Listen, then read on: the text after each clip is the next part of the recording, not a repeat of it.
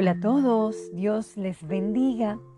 Cuando estamos en las épocas navideñas o culminando un año viejo, nos empezamos a enfocar en muchas cosas.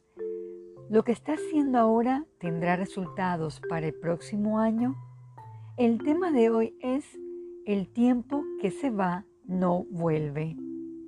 Acompáñeme al Salmo 90, versículo 12. Enséñenos de tal modo a contar nuestros días que traigamos al corazón sabiduría.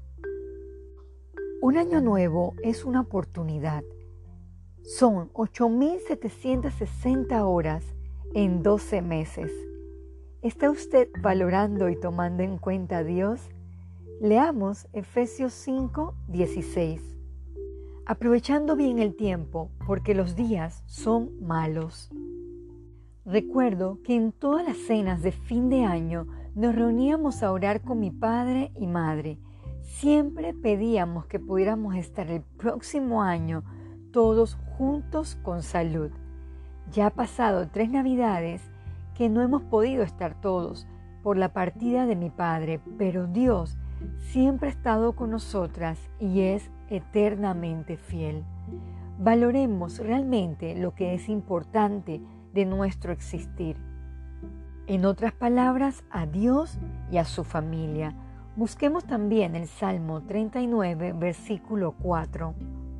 Hazme saber, Jehová, mi fin, y cuánto sea la medida de mis días, sepa yo cuán frágil soy. Seamos entendidos, nuestra vida es corta y frágil. Solo Dios nos puede ayudar a aprovechar bien el tiempo a cerrar ciclos, etapas y pasar páginas. Vayamos a Filipenses 3, versículo 13. Hermanos, yo mismo no pretendo haberlo ya alcanzado, pero una cosa hago, olvidando ciertamente lo que queda atrás y extendiéndome a lo que está delante. Querido oyente, que este nuevo año busquemos más de Dios, que leamos su Biblia, que hablemos con Dios a través de la oración para así experimentar lo que viene con sabiduría y valentía. Feliz año en el Señor. Oremos. Amado Padre, gracias por permitirnos llegar a un nuevo año. Gracias por todas sus infinitas misericordias y cuidado.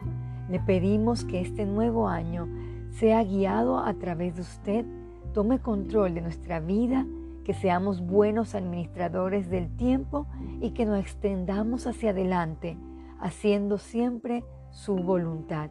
En Jesús oramos. Amén.